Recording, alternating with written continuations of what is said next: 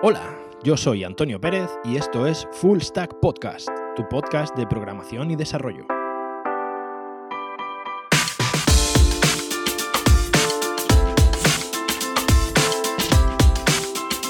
Bienvenidos al programa número 9 de Full Stack Podcast. Bien, hoy vamos a tratar uno de esos temas que hace ya un tiempo que tengo ganas de grabar. Uno de esos temas que eh, muchos me habéis comentado, que tenéis ganas también de escucharlo, así que vamos allá. Precisamente eh, hoy vamos a hablar de Amazon Web Services, ¿vale? Eh, vamos a. Hoy vamos a hacer un pequeño resumen de introducción o he hecho una pequeña selección. Eh, sobre todo pensando en todos aquellos que no conocéis demasiado la plataforma, ¿vale? vamos a intentar hacer un pequeño resumen de qué supone trabajar con Amazon Web Services y, digamos, facilitaros un poco la entrada a la plataforma, dado que a día de hoy eh, Amazon Web Services incorpora más de 100 servicios en la nube, con lo cual solamente meterte en el panel de administración de Amazon puede ser un poco una locura. Eh, os lo digo por experiencia, hay veces, vamos, yo hay cosas que no sé para qué sirven, o sea que, y llevo ya unos cuantos años manejando, manejando la plataforma de Amazon. Eh, bueno, Vamos a hacer un pequeño resumen de qué supone a día de hoy la plataforma de Amazon Web Services, porque la mayoría de la gente conoce Amazon, conoce la tienda, conoce que pueden comprar, pero en realidad no saben que el principal negocio de Amazon y lo que más crece en los últimos años es precisamente la plataforma de computación en la nube, es precisamente Amazon Web Services. Bien, ahora mismo para que os hagan una idea de lo que supone Amazon Web Services en Internet, eh, se calcula que el 40% de Internet está corriendo sobre servidores de Amazon. Es un número, desde luego, que ya lo quisieran mucho para ellos, ¿no? Eh, para que veáis unos cuantos ejemplos de empresas que trabajan con Amazon, son empresas que todos conocéis, o sea, empresas como Netflix, Adobe, Airbnb, eh, la revista Time, General Electric, BMW, Autodesk, la Agencia Espacial Europea. es decir, eh, todas las empresas de, talla mundial. Podría, podría seguir con esta lista, Nike, podría seguir con esta lista y no parar, jamás. Un hecho, por ejemplo, relevante para los que seáis gamers, eh, que sepáis que el 90% de las compañías más grandes de videojuegos trabajan con Amazon Web Services, con lo cual estamos hablando de la plataforma más sólida a día de hoy de computación en la nube. Solo hay que ver la cantidad de servicios que ofrecen y el tiempo que llevan para, convencerse de que realmente son, son los más grandes. Ahora mismo, si, si nos planteamos, de hecho, trabajar en la nube, las tres principales opciones que tenemos son eh, Azure de Microsoft, tenemos también eh, Google Cloud y, por supuesto, Amazon. Son las tres principales plataformas. Eh, muchas otras, como por ejemplo Heroku, que parece también una empresa de computación en la nube, en realidad Heroku es una capa sobre Amazon Web Services que te facilita un poquito el trabajo. Eh, como siempre hacemos, vamos a ver un poco los pros y los contras que nos puede, que nos puede acarrear trabajar con Amazon. Eh, los pros son muchísimos. Eso, vamos, si ahora mismo eh, os decidí a montar alguna aplicación que necesite infraestructura en la nube, eh, por lo pronto, con Amazon vaya a tener, en primer lugar, ahorro de dinero. ahora mismo es la plataforma que más barato puede salir. Y digo, ojo, puede salir, porque ahora veremos eh, que esto puede llevar eh, de vez en cuando alguna sorpresa. Por supuesto, si utilizas esta plataforma, va a mejorar la calidad del servicio a tus clientes. No es lo mismo tener un. por, infinidad de razones, vamos. O sea, la cantidad de la cantidad, eh, la disponibilidad de la aplicación, la velocidad de los servidores, eh, todo en Amazon corre bajo, o prácticamente todo corre bajo disco SSD. Realmente va a ser una mejora en la calidad del servicio bastante importante. Sobre todo si estamos hablando de aplicaciones que tengan un volumen de usuarios importante. No estamos hablando de, de tu blog, ¿vale? realmente no estamos hablando de un blog, sino que estamos hablando de una de una aplicación o de una web que tenga un tráfico, que tenga un tráfico razonable. Por otra parte, eh, vas a aumentar mucho la seguridad para los clientes. Eh, estamos hablando de que Amazon todos los datos están replicados. O sea, todo absolutamente eh, no va a haber problema de que no haya disponibilidad de los datos. Todo, vamos, mm, la cantidad de redundancia que tienes. Tú, por ejemplo, cuando utilizas tu plan de hosting, imagínate que, ya eres un pro, ¿vale? Imagínate que tú tienes eh, alquilado un VPS, un servidor virtual en, en cualquier proveedor de hosting. Tú tienes tu servidor, tu servidor virtual en tu máquina. Si tu máquina se cae, tu máquina se cae. O sea, si tu máquina se cae, tu proveedor tiene que volver a levantarla. Eso, mm, la disponibilidad con Amazon, ellos te dan el 99,9%. Significa que si tu máquina cae, en realidad tu máquina está replicada en un montón de sitios y tu máquina realmente no cae. si tu máquina cae, automáticamente una segunda máquina se hace cargo. A no ser que tú la pares o que a ti se te pare por un problema que tengas tú en tu servidor. Estamos hablando sobre todo de eh, fallos no achacables a ti. Por supuesto, si tú tienes contratada una máquina con Amazon y tú no configuras bien tu máquina, tu máquina no va a funcionar. Pero no es el caso del que estamos hablando. Yo suelo decir, eh, cuando muchos clientes me preguntan esto, suelo decir que realmente sí.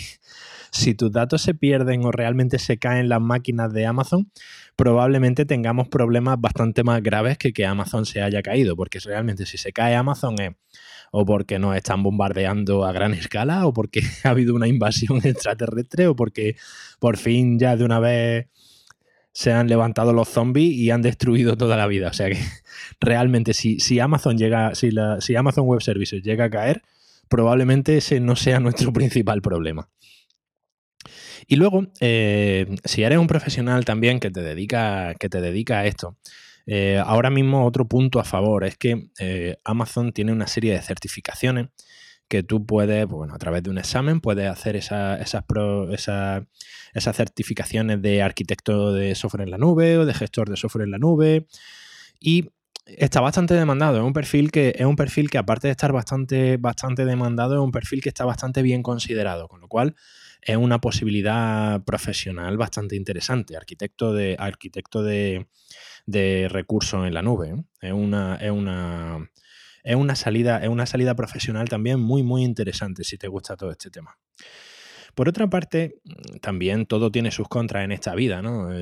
trabajar con Amazon, en primer lugar, tienes que tener también en cuenta eh, que la curva de aprendizaje que vas a tener va a ser una curva de aprendizaje importante. No va a estar funcionando en una semana probablemente, va a necesitar acostumbrarte a la plataforma, va a necesitar manejar varios servicios. Es difícil que en Amazon utilices solamente uno o dos de los servicios, a no, ser, a no ser que hagas cosas muy, muy básicas como simplemente almacenar información. Si tú realmente quieres levantar una aplicación o quieres programar y poner en producción algún proyecto, va, eh, a tener que utilizar sí o sí varios, varios servicios. Eh, por otra parte, gestionar la plataforma te va a llevar tiempo, ¿vale? Te va a llevar tiempo. Es algo que no, no va a ser eh, ponerlo a correr y listo, sino que conforme la aplicación se vaya modificando, conforme vayan aumentando los recursos, eh, tú vas, necesitas tener un buen conocimiento de los servicios, un buen conocimiento de la plataforma para poder gestionarla bien. No por nada, sino porque eh, en Amazon, y este sería otro de los contras que podemos tener, es que es relativamente fácil perder el control de tu aplicación y que, y que te lleve a alguna sorpresa. O sea, el, concepto de Amazon a la hora de cobrarte es que ellos, tú solamente pagas por los servicios que utilizas y por los recursos que estás utilizando en cada momento. No te van a cobrar una cuota, una cuota fija por, eh, por, tú, por ejemplo, vas a utilizar un espacio de almacenamiento. Ellos no te van a cobrar como te suele cobrar un proveedor de hosting normal que te dice, pues tienes 40 gigas de SSD y vas a pagar por esos 40 gigas de SSD 15 euros al mes, ¿vale? Realmente no funciona así. Ellos te van a cobrar por los gigas que tú estés utilizando. Claro, ¿qué es lo que pasa? Si tú no eres capaz de mantener bien esos gigas o de pronto imagínate que hay alguna rutina que empieza a meterte archivos temporales y esos archivos temporales no se te borran, de pronto no te das cuenta, no estás gestionando la plataforma y te encuentras con que se te han ocupado cuatro teras de pronto y mm, tú no te has dado cuenta, pues por un fallo o por cualquier cosa, ¿no? Esas cosas pasan. Pues bien, eh, claro, el mes, al mes siguiente... Mm, te va a llegar la factura de esos 4 teras que tú estás consumiendo. O que de pronto por un error se te han levantado automáticamente cinco instancias diferentes, se te han levantado cinco servidores o ese tipo de cosas. Entonces, por una parte, la gran ventaja es que solamente pagas por lo que utilizas, pero por otra parte, si no sabes utilizarlo bien, es fácil perder el control y que el coste, que te lleve alguna sorpresa con el coste. Bien, he titulado el... Esos serían los pros y contras de, trabajar, por ejemplo, en una plataforma en general de computación en la nube, pero particularmente con Amazon. Eh, como decía, he titulado el programa Adéntrate en la jungla porque, como ya he dicho, la cantidad de servicios es ingente. Realmente hay muchísimos, muchísimos servicios dentro de, la plataforma de Amazon Web Services. Y eh, bueno, os he preparado una pequeña selección que yo he considerado interesante para que eh, tengáis un primer acercamiento a esta plataforma. Seguramente muchos de los que me estáis escuchando ya conoceréis la mayoría de estos servicios, pero bueno, voy a daros unos cuantos, unos cuantos apuntes en cuanto a los principales servicios con los que, con los que eh, os vaya a encontrar. En primer lugar, hay un servicio que podría considerarse el servicio de entrada. Digamos, este sería lo más parecido a lo que tenemos un, digamos, un servidor virtual en la nube. Y este servicio se llama Lightsail, ¿vale? Lightsail es, eh, como ya os digo, lo más parecido a contratar un VPS en cualquier proveedor. Eh, Lightsail al final eh, lo que hace es que te reduce muchísimo toda la configuración. Aquí sí es verdad que tiene un panel que es bastante sencillito de manejar no, tan fácil, no es tan fácil como eh, contratar un VPS que ya está administrado, sino que tenéis que hacer cierta labor de administración, sobre todo a la hora de que os funcionen los servidores de correo y a la hora de que os funcionen los accesos FTP y tal, pero realmente es bastante sencillo. Realmente aquí sí es verdad que conforme contratáis, eh, tenéis un VPS para vosotros eh, con la licencia que vosotros seleccionéis, ya puede ser un Plesk o un cPanel o este otro sistema de gestión que ahora no me acuerdo cómo se llama, que es gratuito. Una de las grandes ventajas de Lightsail es que aquí, por ejemplo, sí que te dan eh, un modelo más tradicional. Aquí, por ejemplo, dependiendo de la máquina que tú quieras contratar, ya te dan un precio fijo al mes que eh, yo, por ejemplo, para que lo sepáis, eh, antonioperez.pro, por ejemplo, mi web, mi blog, está corriendo en, un, eh, en una instancia de Lightsail. Yo este, quería probar el servicio, me pareció bastante interesante. Y yo, por ejemplo, lo tengo en una instancia de Lightsail que cuesta 5 dólares al mes, pero que te da para una sola web una potencia, una potencia brutal corriendo sobre SSD. Y la verdad que estoy muy contento con el, con el servicio y con, la, y con cómo está funcionando a día de hoy mi propia web, mi, web de antonioperez.pro. En lugar de meterla en un servidor compartido, pues bueno, en su momento mm, el precio me pareció asequible, como ya os digo, en una máquina la más pequeñita que tienen, de 5 dólares al mes. Y por ese precio, pues la verdad que el coste del hosting me parece bastante, bastante razonable, dado que, claro, también quiero almacenar, quiero almacenar eh, yo en mi propio servidor precisamente todos los episodios estos del podcast. Y, bueno, quiero, quiero también tomar una serie de métricas y bueno, me gusta, me gusta cacharrear, no lo voy, no lo voy a negar. Y Lightsail me, me pareció una opción muy, muy buena.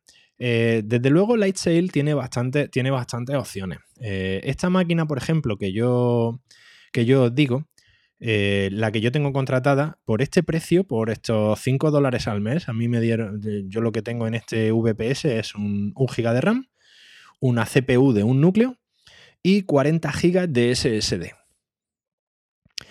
Y claro, lo tengo todo, lo tengo todo aquí. Con lo cual el precio me parece bastante razonable y es prácticamente tener yo para mí un servidor virtual eh, para, mi, para mi web solamente sin tener que compartir eh, mi IP con nadie y con todas las ventajas que, que ello conlleva, al precio de un hosting compartido en cualquier otro servidor que me puede costar, que me podría costar eso. Pero bueno, esto es básicamente lo que hace Amazon Lightsail. Te permite gestionar, esta página es un WordPress con un panel Plesk con la licencia que además una cosa que te incluyen aquí es una licencia de Plesk, eh, digamos, no me acuerdo del nombre de la licencia, una licencia web eh, que te la dan gratuita, que normalmente creo que cuesta 3, 4 euros al mes. Y que con este plan de, con este plan de Lightsail, pues Plesk te la da de forma gratuita. Por supuesto, vamos a ver, aquí tú puedes montar un servidor si tú pagas tu licencia de Plesk, sabes cómo administrar un servidor. El servicio Lightsail es lo suficientemente potente como para que tú montes un VPS con webs de cliente. Pero vamos, eh, eso ya, eh, la posibilidad está ahí. Si queréis, si queréis utilizarla, podéis hacerlo. Bien, este sería el, servicio, digamos, más básico y más fácil de configurar eh, de, Amazon Web Services, Lightsail. Os voy a dejar después todos los, todos los datos de todos los servicios, digamos, de los que he hablado en el programa, ¿vale? Vamos a empezar con, vamos a empezar con, el, con la parte más hardcore y vamos a empezar a ver los principales servicios que ya sí que forman parte de Amazon Web Services, ¿vale?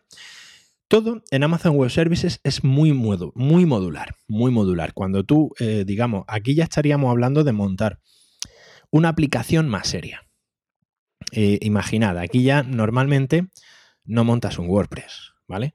Aquí normalmente eh, ya monta una aplicación, en mi caso, pues, que ya tiene su backend, o su backend y su frontend, o ambos por separado y demás. Y ya digamos que es una aplicación enfocada a un número de usuarios más elevado. En primer lugar, vamos a ver los servicios con los que yo creo que te vas a tener que pelear sí o sí. Para que os hagáis una idea, yo, en mi opinión, mínimo, para montar una aplicación en Amazon, tienes que manejar cinco servicios diferentes. El primer servicio que vas a tener que manejar es EC2. EC2 es lo que se... Eh, es el servicio de cómputo. Aquí, digamos, tendría los procesadores, ¿vale? Es como montarte, esto es un poco como montarte tu servidor por piezas.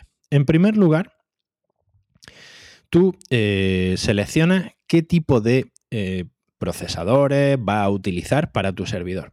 Y estos procesadores tú lo haces con tu servicio EC2, ¿vale? Procesadores o máquinas, ¿vale? Vamos a decir máquinas.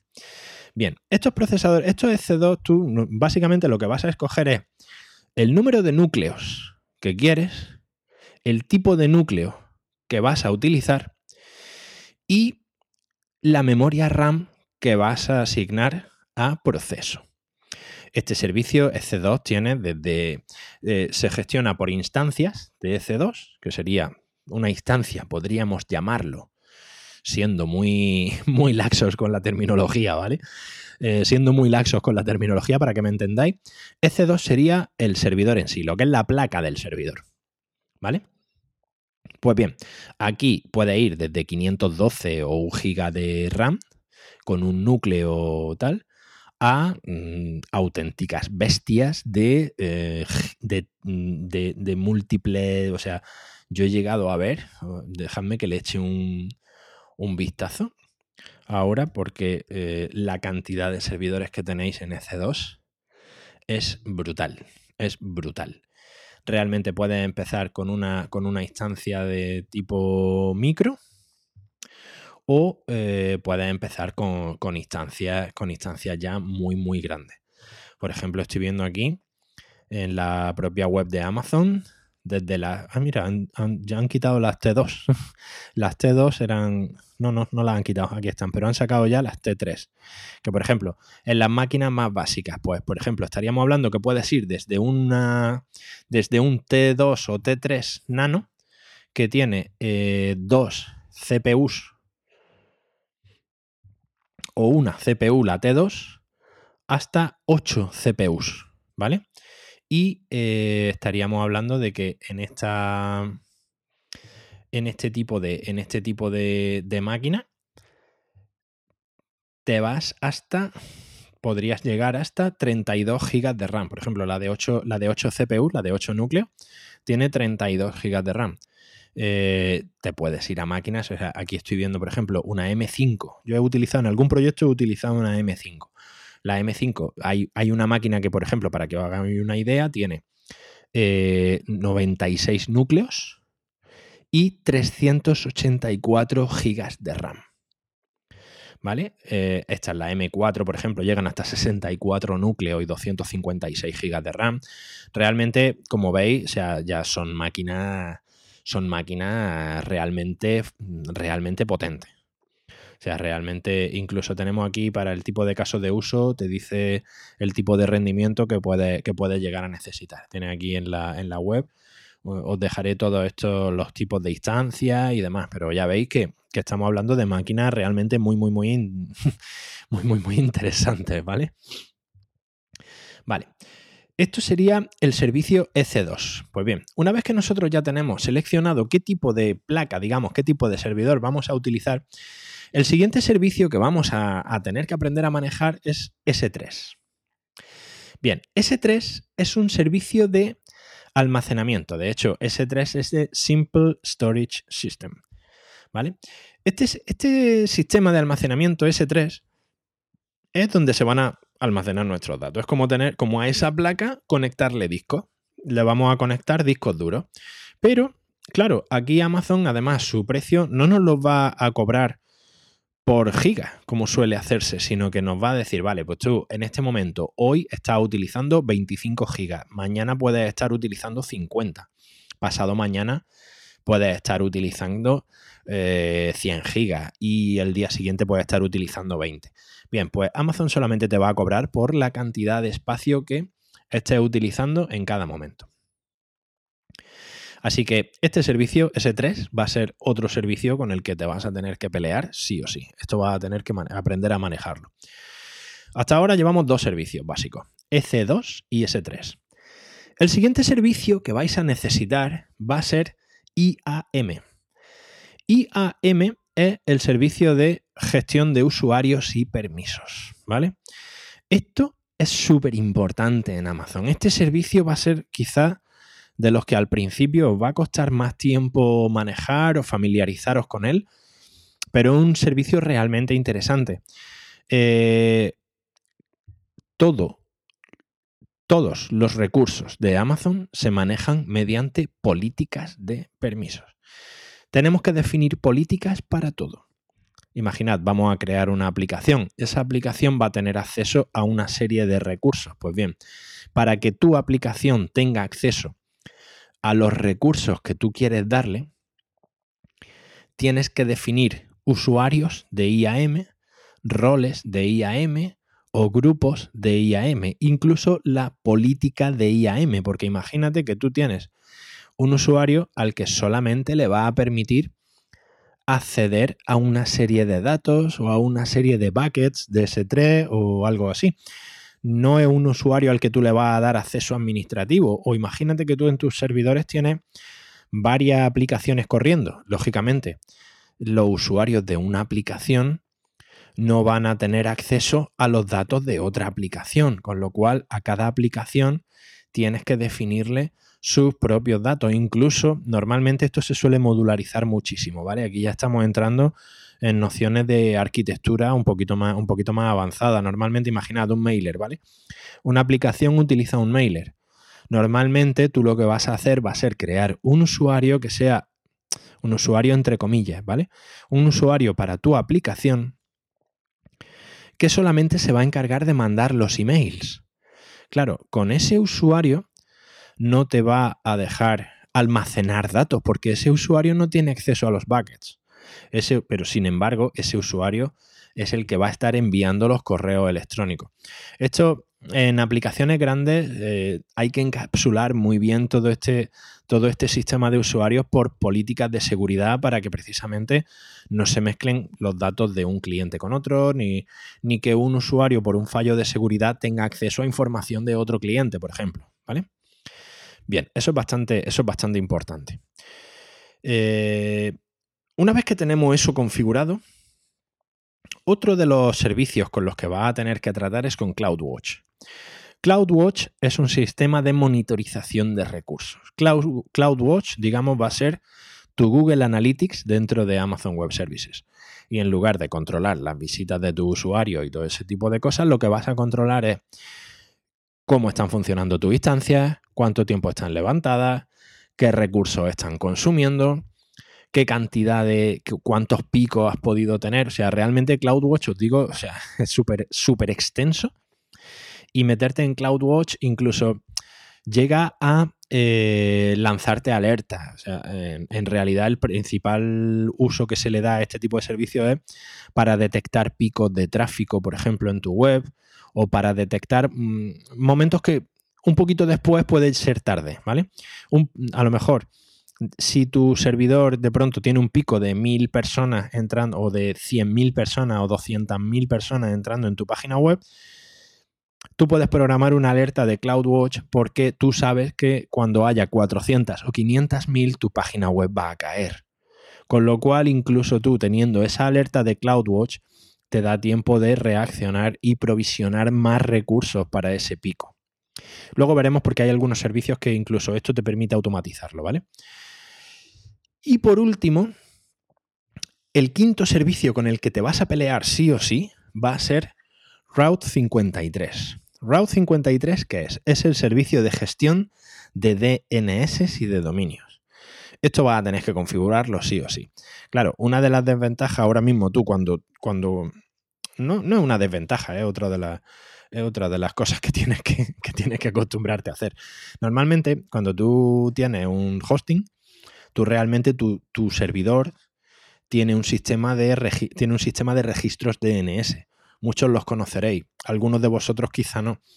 Pero estos registros DNS son los que precisamente permiten eh, dirigir el tráfico dentro de tu web. De hecho, te permite dirigir cada tipo de tráfico a su sitio. Te permite decir los correos a dónde van, eh, qué, servidor de correo es el que está utilizando, eh, los, HTTP eh, por dónde van a entrar, incluso este sistema es el que también te redirecciona al HTTPS mediante los certificados SSL. o sea, todo este tipo de servicios, incluso muchas veces, si te fijas, tienes que poner algún registro de tipo CNAME o algún registro de, de tipo TXT o incluso los registros SPF para que el correo no tengas problemas de que te lo metan spam. Pues bien, de todo este tipo de servicios se encarga Route 53. Claro, a esto súmale que estamos hablando de infraestructura en la nube. Y estamos hablando además de eh, aplicaciones que tienen una carga bastante, bastante interesante. Con lo cual, claro, a este tipo de servicios normales que tú puedes tener en tu página web de WordPress, añádele que necesites de pronto un balanceador de carga. No sé si sabréis lo que es un balanceador de carga, pero cuando tu aplicación crece en número de usuarios, seguro que vais a necesitar.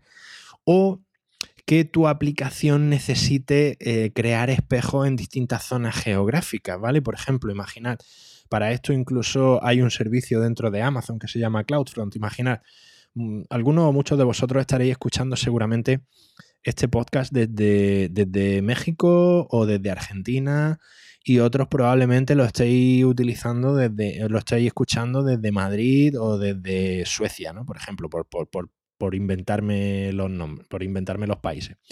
Claro, si un usuario desde México se tiene que conectar a mi servidor que está en Madrid, Claro, la latencia de su conexión va a ser muy superior que un usuario que se encargue, que se esté conectando desde Madrid propiamente. Igual que el de Suecia. Pues, ¿qué, es lo que pasa? O sea, este tipo de servicios, estos, eh, estos servicios, ya no, esto ya no es de balanceo de carga, sino de distribución de, mirroring de, de los servidores. Claro, lo más cómodo para un usuario que se conecta desde México es conectarse a un espejo de mi página web situado en México. Eh, uno que se esté conectando desde el sur de Argentina, lo más cómodo es conectarse a un, a un espejo que esté en Buenos Aires. A, un, a alguien de Madrid, lógicamente, o a alguien de Barcelona, le va a resultar más cómodo conectarse a un servidor que esté en España y al de Suecia, pues tampoco le va a ser mucho más cómodo conectarse directamente ahí. Pues bien, todo este tipo de gestiones de DNS, todo este tipo de cosas, de balanceos de carga, de de todo esto, toda esta gestión se hace a través de Route 53. ¿Vale? Aquí es donde, donde redirigimos el tráfico de nuestra web hacia los distintos elementos físicos. Sé que eh, quizá algunos de vosotros esto os esté sonando bastante raro, pero os digo que con el tiempo os vaya a, tener, os vaya a encontrar con este tipo de cosas. Si ahora mismo estáis empezando a lo mejor y no lo habéis tocado nunca, es cuestión de tiempo que, os encontréis con algo, con algo así. Bien. Pues estos cinco servicios, EC2, S3, IAM, CloudWatch y Route 53, son los cinco servicios que considero que con los que os vais a pelear el 99% de vosotros si empezáis a trabajar con la plataforma de Amazon Web Services. Y visto, y visto estos servicios, eh, vamos a pasar a otros servicios con los que probablemente no, esto no, no vaya a utilizarlos sí o sí, pero creo que son bastante interesantes. En primer lugar, voy a describir unos cuantos servicios que tiene Amazon que son específicos para desarrolladores, ¿vale? Eh, si sois desarrolladores, normalmente todos vosotros estáis acostumbrados a trabajar en un entorno de desarrollo con una serie de herramientas, como son herramientas de gestión de proyectos, herramientas de control de versiones. Y si no lo estáis haciendo, no deberíais llamaros programadores, ¿vale? Eso es importante. Todo esto tenéis que, tenéis que tenerlo bastante interiorizado, ¿vale? Bien, pues Amazon proporciona también una serie de herramientas. En realidad proporcionan bastantes. Incluso llega a proporcionar herramientas de estas de, de continuous delivery o pipeline de este ininterrumpido que tú conforme haces cambios en el código te automatizan incluso la subida a producción, ¿vale? Pero hoy vamos a hablar solamente de unas cuantas, las más básicas, las que podéis eh, digamos, las que, las que más se utilizan así a nivel de, principiante o cuando estás empezando. En primer lugar, tenemos CodeStar. CodeStar es como una especie de, mm, de entorno de gestión de proyectos. CodeStar, digamos que te da lo, te da te crea una serie de, te, permite crearte una serie de servidores de desarrollo. Incluso te preinstala el lenguaje con el que vaya a trabajar o el tipo de lenguaje con el que vaya a trabajar. Y esta plataforma CodeStar, eh, por ejemplo, te integra Jira directamente. Jira, no sé si lo conocéis, de Atlassian, es un sistema de gestión de proyectos. Nosotros, por ejemplo, el, sistema que yo prácticamente utilizo a diario es Jira. Eh, y además, CodeStar tiene una gran ventaja, que es un servicio que Amazon te da también de forma gratuita. En realidad no tienes que pagar por el uso de CodeStar. Eh, Amazon hace esto mucho. Amazon hay muchos servicios que realmente el propio servicio no tiene ningún coste, sino que tú solamente pagas por, la, por los recursos que tú, que tú estés manejando. Imaginad CodeStar al final este servicio se va, se va a apoyar sobre algún tipo de instancia NC2 sobre la que tú vas a estar construyendo tu aplicación. Con lo cual, el servicio CodeStar en realidad es un servicio gratuito. Aparte de CodeStar, eh, tenemos otro servicio que es CodeCommit. CodeCommit no es más que la versión de Amazon de GitHub. GitHub sí que lo conoceréis todos, seguramente. GitHub es típico software de control de versiones que utilizamos prácticamente todos, como puede ser eh, GitHub o Bitbucket o alguna cosa así. Pues bien, Code Commit es un entorno que te da directamente Amazon para que no salgas de la plataforma. Para que en lugar de utilizar una herramienta de terceros, pues utilices su propia herramienta. Es cierto que este Code Commit yo lo he empezado a utilizar en alguna ocasión y a día de hoy es bastante más reducido y bastante menos Funcionar funciona bien, pero, pero realmente te da bastantes menos opciones a la hora de gestionar tu código de las que te pueden dar GitHub o de las que te da, por ejemplo, Bitbucket, ¿no? que suelen ser las que más utilizamos todos, yo creo, a día de hoy. Y luego otro servicio que sí que es muy interesante es eh, un servicio que se llama Cloud9. No sé si conoceréis Cloud9. Cloud9 es un entorno de desarrollo en la nube. Mm, Cloud9 en realidad era una empresa independiente. Era una empresa independiente que tenía, pues digamos, este sistema de, tu ID de desarrollo en la nube. Claro, eh, yo, por ejemplo, soy usuario de Cloud9 desde hace, desde hace bastante tiempo. Cloud9 tiene varias cosas que son bastante interesantes. A mí, por ejemplo, la que más me ha gustado siempre es que eh, tú tienes totalmente separado en distintos entornos cada uno de tus proyectos. Cloud9 te permite crear un entorno para cada proyecto, totalmente aislado del resto de proyectos, con lo cual, eh, pues bueno, lo hace, bastante, lo hace bastante interesante. Tú simplemente entras en tu proyecto y te integra directamente tu consola, tu explorador de archivos y tu entorno de desarrollo. Y además soporta un montón de lenguajes, con lo cual Es bastante interesante, es bastante interesante. Pues bueno, Amazon compró este servicio, compró Cloud9, creo que hace un año, un año y pico, no recuerdo exactamente, y ahora lo ha integrado dentro de sus servicios. Con lo cual, si tú quieres mantener, si te interesa esto de mantener tu entorno de desarrollo separado en proyectos y además la gran ventaja de que, claro, tú desde cualquier sitio no tienes que tener la misma máquina. O sea, tú puedes estar trabajando mm, por la mañana con tu portátil en la calle y por la tarde con tu ordenador de sobremesa en casa pero claro, tu entorno sigue estando en la nube, con lo cual tú solamente te conectas a tu entorno y lo dejas por donde, por donde estaba.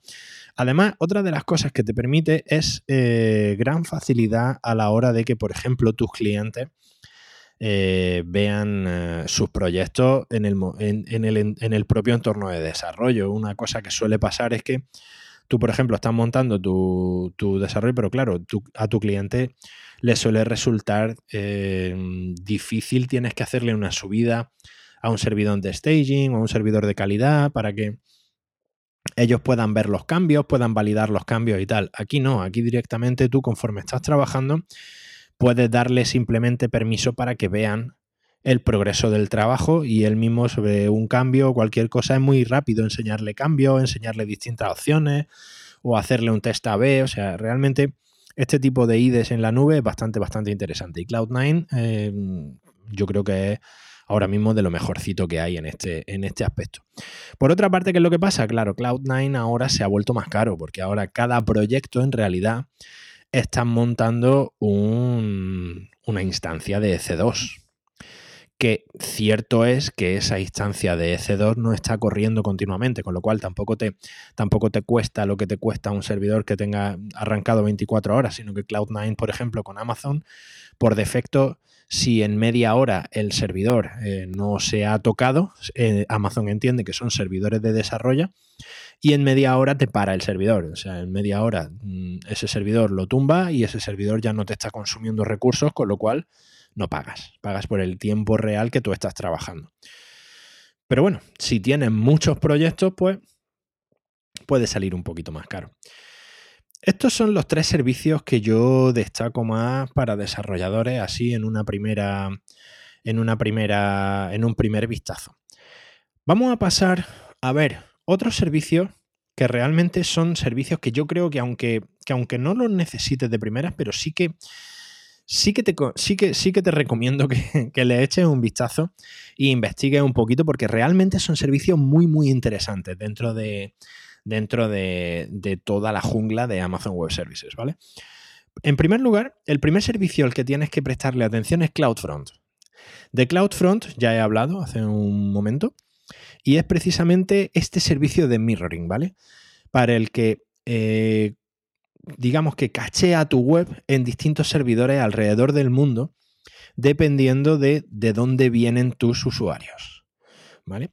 Esto te ayuda muchísimo, primero, a liberar recursos de tu servidor y segundo, mejora muchísimo la experiencia de los usuarios. Tú imagínate eh, que tú tienes que montar un servidor en cada, digamos, en cada, vamos a poner, en cada región del mundo para facilitar esto. Tú imagínate que tienes que montar en la zona de América del Sur, otro servidor en América del Norte, otro servidor en, en África, otro en Europa y dos en Asia y uno en Oceanía. ¿Vale? Estaríamos hablando de 5 y 2, 7. Estaríamos hablando de mantener 7 servidores y además que, esos 7 servidores estén sincronizados entre ellos. Pues bien, eso te lo evita utilizando un servicio tipo CloudFront. Hay otro servicio, eh, este servicio ya está bastante entendido, Firebase. Firebase, por ejemplo, que es otra plataforma también de servicio así para computación en la nube. Firebase también te da cosas parecidas. Pues bien, CloudFront es el primer servicio que yo creo que deberíais prestarle cierta atención y además mirarlo con bastante cariño, porque al igual que os he dicho con casi todas las cosas, es cuestión de tiempo que os veáis en la necesidad de utilizar algo así. Otro servicio que es muy, muy, muy interesante es Lambda. Lambda es, eh, vamos a ver, todos sabéis, no sé si habréis oído hablar de algo que se está poniendo muy, muy de moda y que, y que la gente piensa que es el futuro, ¿vale? Que es el serverless. que es que tú realmente no tienes ningún servidor, sino que solamente em, se arranca tu aplicación cuando se solicita por parte de un usuario. Bien, pues precisamente eso es lo que hace Lambda. Lambda eh, puede funcionar precisamente como un servidor per se, con lo cual tú puedes montar tu página web y que tu página web en, tu página web en realidad no esté corriendo hasta que no la solicite un usuario. Claro, esto puede suponer un ahorro de, un ahorro de recursos importante. Por otra parte, Lambda, eh, otra aplicación que tiene muy, muy interesante es precisamente eh, la aplicación de utilizarla como servidor eh, auxiliar para derivar tareas que requieren una capacidad de cómputo importante. ¿vale? Voy a poner un ejemplo. Imaginad una rutina de eliminación de registros en una base de datos que se nos está haciendo demasiado grande, por ejemplo. ¿Cuál es la solución tradicional? Un cron. Un cron que cada media hora o cada hora o cada día está programado para ver cuántos registros tenemos en nuestra base de datos y si esos registros de la base de datos superan un número determinado, pues limpia una serie de registros o los pasa a otro sitio. Bien, este cron, claro, es una, es una solución un poco rudimentaria porque también vamos a ver que este cron, la mitad de las veces de las que se, active, no va, no va a ser necesario, ¿no? Con lo cual estamos ahí utilizando un proceso que realmente no es necesario. Pues bien, Lambda no funciona como un cron, Lambda funciona con una serie de disparadores. Con lo cual, en este caso, Lambda, cuando el número de registros, por ejemplo, Imaginad que lo fijamos en, un millón de registros, en una tabla. Cuando en una tabla determinada se supere ese millón de registros, vamos a hacer que se dispare un trigger, un disparador de lambda, que simplemente ejecuta una rutina durante X tiempo que coge 300, los últimos 300.000 registros de la base de datos y nos los pasa a un sistema de copia de seguridad. Es muchísimo más eficiente y mucho más económico a nivel de cómputo. Con lo cual ya tenemos ahí durante un tiempo espacio de nuevo en nuestra base de datos para que no se nos haga demasiado grande y mantenerla dentro de unos límites bastante razonables. Pues Lambda hace justo esto. Imaginar una rutina de procesamiento de imágenes cada vez que alguien me suba un archivo a este directorio o a esta carpeta, coge esta imagen y créame tres versiones y almacénalas en S3. Eso lo hace Lambda. Si hacemos eso con un cron, que es lo que se suele hacer, por otra parte, vamos a estar continuamente cada media hora revisando si tenemos imágenes en esa carpeta. Lambda no, Lambda directamente. Cuando se detecta que hay una imagen, se procesa y se y lambda automáticamente se desactiva, con lo cual solo se utiliza cuando se necesita. Como ya os digo, es un sistema muy, muy interesante. Es un sistema muy, muy, muy, muy interesante. Otro servicio que también es bastante interesante y que también muy recomendable es Glacier. Glacier es un, es un servicio de copias de seguridad. Eh, ¿Qué es lo que tenemos con Glacier? Espacio, eh, una cantidad de espacio virtualmente ilimitado a un coste realmente irrisorio. Eh, estamos hablando a lo mejor de 0, eh, creo recordar la última vez que lo vi que el coste era de 0,4 céntimos por cada giga que tengamos almacenado en Glacier. Con lo cual, imaginad que tenéis una biblioteca de fotos de, de un tera ¿vale? Un tera os costaría, creo que son, si no me equivoco, estoy haciendo los cálculos de cabeza, o sea que lo mismo estoy haciendo, estoy diciendo una tontería. Pero un tera, estaríamos hablando de que un tera son mil gigas, mil gigas, serían 40, 40 Voy a calcularlo mejor porque seguramente me voy a equivocar haciéndolo de cabeza. Y así que vamos a calcularlo. Sí, ya lo tengo. son 4 euros al mes lo que nos costaría mantener este giga de, este tera, perdón, este tera de imágenes que no sabíamos qué hacer con él. Y sin el riesgo de que se te rompa el disco duro donde las tienes. ¿Vale? Es un coste, digamos, bastante asumible y bueno, un tera de imágenes, estamos hablando de, de una cantidad de fotos, una cantidad de fotos importante. Bien, una cosa que sí que tenéis que tener en cuenta, por ejemplo, Glacier, es que no solo te cobra por el almacenamiento, sino que si tú en algún momento quieres eh, recuperar esos datos, sí se paga la recuperación. El coste es reducido, es un coste bastante reducido, pero sí que se paga esa recuperación. Con lo cual, para mantener, eh, es un servicio bastante, bastante interesante para mantener copias de seguridad. Copias de seguridad, además, bastante grandes. Incluso copias de seguridad pequeñas. Copias de seguridad pequeñas, el coste es irrisorio. Es realmente irrisorio el coste. Bien. Otro servicio que también, también es bastante interesante es RDS. RDS es eh, un sistema de gestión de bases de datos relacionales. RDS es un servidor de bases de datos. Normalmente cuando tú utilizas una instancia o una máquina, tú tienes el propio sistema de gestión, el propio servidor de la base de datos suele correr sobre la misma máquina. ¿Qué pasa? Cuando tú te vas a máquinas muy grandes o aplicaciones muy grandes o a muchas transacciones de datos, muchas operaciones de lectura y escritura, la máquina llega un momento que los, recursos se empiezan a saturar. Pues bien, esos recursos, utilizar un servidor independiente de bases de datos te permite gestionar, eh, digamos, liberar todo lo que es el acceso y la gestión de la propia base de datos o de varias bases de datos a un servidor independiente. Con lo cual, eh, claro, pagas este servicio, pero eh, está accediendo y manteniendo tus datos de forma muchísimo más seguro, los datos de tu aplicación o los accesos a la base de datos de tu aplicación, muchísimo más seguro y muchísimo y muchísimo más solvente. Este sistema RDS funciona sobre bases de datos relacionales. Eh, Amazon ha incluido también servicios para gestión de bases de datos no relacionales, no SQL, pero bueno, RDS a día de hoy sigue siendo el más, el más utilizado. El sistema de base de datos relacional todavía es el más utilizado.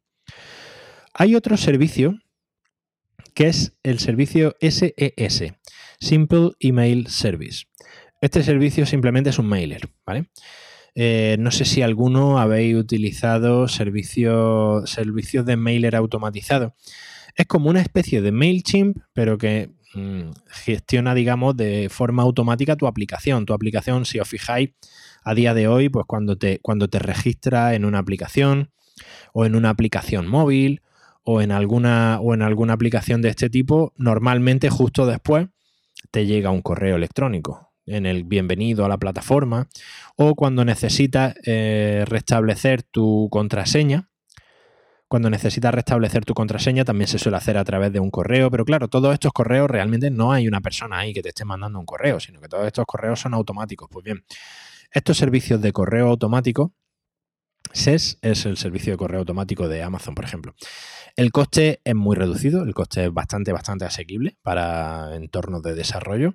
Yo, por ejemplo, SES es el servicio que llevo utilizando años para las aplicaciones y los proyectos en los que trabajo y la verdad que funciona muy bien. Funciona muy bien y además tiene eh, mucha, mucha seguridad a la hora de, de proteger que los correos que tú envías no caigan a la bandeja de spam. Amazon, de hecho, cuando, cuando te gestiona, cuando tú das de alta el servicio para una aplicación, una de las cosas que hace bastante hincapié es precisamente en la seguridad, precisamente para evitar caer en, en la bandeja de spam. Otro servicio que mm, yo he utilizado bastante y que sí que os recomiendo que, que, le echéis un vistazo es precisamente el servicio Elastic Beanstalk. ¿Qué es Elastic Beanstalk? Bien, Elastic Beanstalk es un entorno que te permite manejar no un servidor, sino una serie, un, eh, a ver cómo lo explico para que, para que lo entendáis de forma sencilla, un sistema escalable automático. Imaginad lo que hemos, eh, un caso que suele pasar. Imaginad que tenéis una aplicación, ¿vale? Y vosotros lanzáis una campaña ahora para el Black Friday, que es dentro de poco. Bien, pues si vosotros lanzáis esta campaña, es previsible que en Black Friday tengáis un pico de visitas. Claro, imaginad el problemón que se os puede presentar que sería morir de éxito en Black Friday. Es decir, a las 12 de la mañana imagínate que has tenido tanto éxito, te ha ido tan bien, que tu servidor se cae porque tienes demasiadas visitas. Eso es trágico. Y no me quiero imaginar a tu cliente llamándote por teléfono y diciendo que qué pasa, que el día que más puede vender se le está cayendo el servidor. Bien, para evitar esto, eh, existen servicios como este, como Elastic Beanstalk. ¿Qué es lo que hace básicamente Elastic Beanstalk? Bien, Elastic Beanstalk está manteniéndote tantos servidores arrancados como necesites en cada momento. Imagínate, en este caso que estamos poniendo del Black Friday. Tú tienes normalmente un servidor con el que funcionas perfectamente. Ahora, de pronto llegan las 12 de la mañana y el balanceador de carga, aquí es donde entra el balanceador de carga, detecta que eh, tienes un consumo de recursos superior al 60 o al 70% de tu servidor. ¿Qué es lo que hace este balanceador de carga? Automáticamente arranca un segundo servidor y lo equilibra con el primero para que no se vea afectado el rendimiento de tu digamos, el, funcionamiento de tu web o el funcionamiento de tu aplicación. Esto hace que, claro, ya puedes admitir el doble.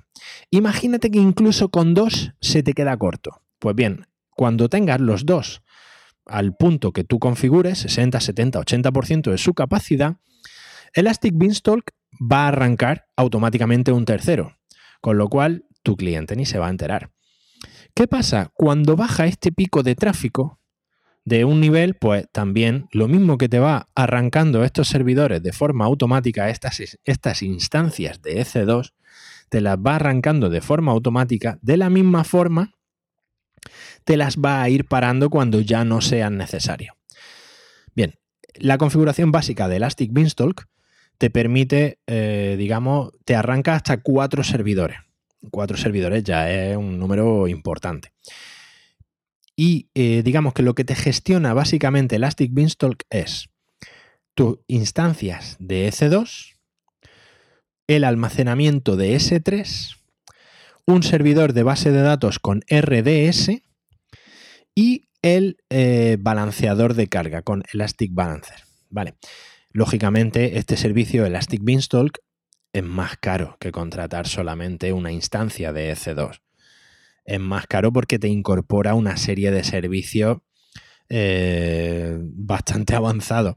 Pero claro, mm, tened en cuenta que estamos hablando ya de una serie de aplicaciones y una serie de, webs que requieren una capacidad importante, con lo cual el coste, aunque para, para ti que quieres montar un blog, eh, una página de WordPress te parezca algo, decir, ah, qué caro es eso, Claro, para una aplicación que realmente gana dinero en Internet, el coste es más que razonable. Realmente el coste para lo que te da es un coste, vamos a decir, cuando menos asumible. Bastante asumible. Yo diría que incluso barato para la, para la calidad que te da en el servicio. Bien, pues esto es Elastic Beanstalk. Este sí es un servicio que yo recomiendo bastante. Y eh, por otra parte, el último servicio del que voy a hablar, porque ya se me está yendo este programa, este episodio se me está yendo de tiempo. Eh, el último servicio del que voy a hablar es Amazon Lex, ¿vale? Este es un servicio interesante por lo curioso que me ha, resultado, ¿vale? Eh, Amazon Lex no es otra cosa que el motor de conversación de Alexa. Vosotros conocéis Alexa. Todos hemos oído hablar del Amazon Echo, del Amazon Echo Plus y de Alexa, del asistente de, del asistente de Amazon. Pues bien, eh, el motor de conversación de Alexa está disponible para desarrolladores a través de este servicio, a través de Amazon Lex. Te dan la librería para que tú puedas crear tu propio eh, altavoz inteligente o simplemente un motor de conversación que utilice rutinas de inteligencia artificial. Este es un campo, el campo del machine learning, el campo de la realidad aumentada, en el que eh, Amazon está haciendo un esfuerzo bestial para ayudarnos a los desarrolladores. Así que si, si realmente os gusta este tema, estáis metiendo, estáis investigando cositas de todo esto, echarle un vistazo porque Amazon tiene muchos, muchos servicios también relativos a este tipo de, a este tipo de cosas. Y bueno, creo que mm, voy a dejar de hablar ya por hoy de Amazon, que para ser una introducción está siendo bastante, bastante extensa. Eh, vamos a ir hablando de todos estos servicios o de muchos de ellos eh, durante, durante el podcast. Tengo, bastante, tengo bastantes programas planeados hablando de, todo este tipo de cosas porque considero que, a día de hoy mm, es, necesario, es necesario conocer arquitectura en la nube. Ya lo he dicho varias veces. Em, el mundo ha cambiado, definitivamente. El mundo ha cambiado y la computación en la nube no es el futuro, es el presente. Con lo cual, todo este tipo de servicios, si eres desarrollador, tienes que, tienes que tomarlo en cuenta porque, porque realmente son necesarios, son necesarios y, y te van a hacer falta.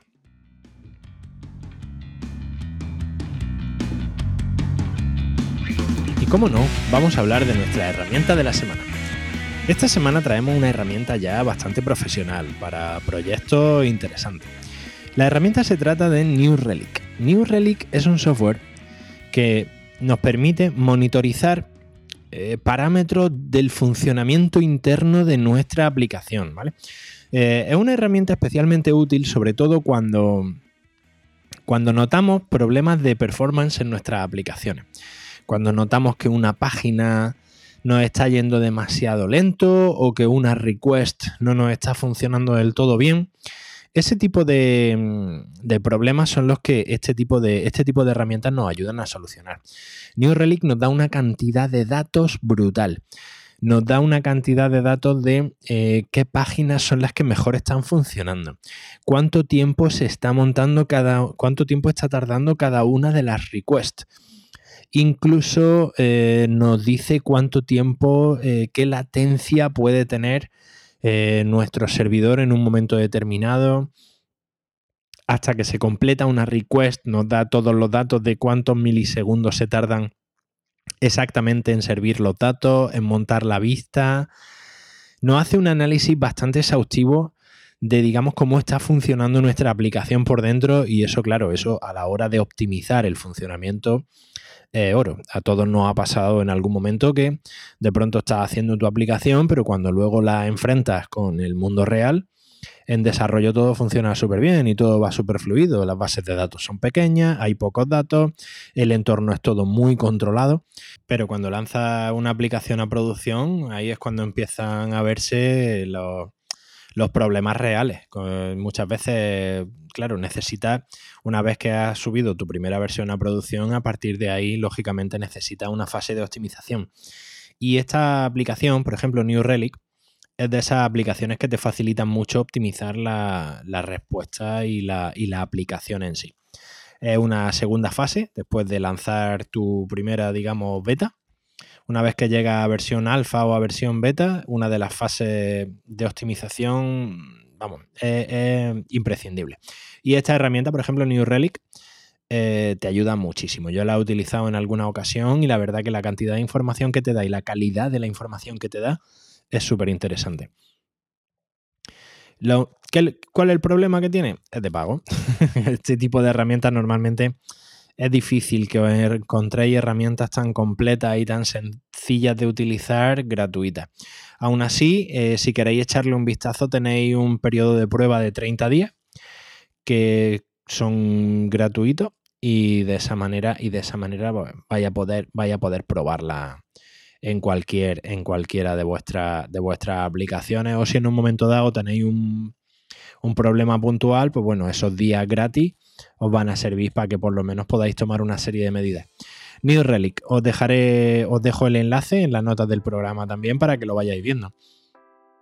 Y con esto creo que terminamos este programa de esta semana. Espero que estéis preparados para un programa largo porque se me ha ido totalmente de tiempo.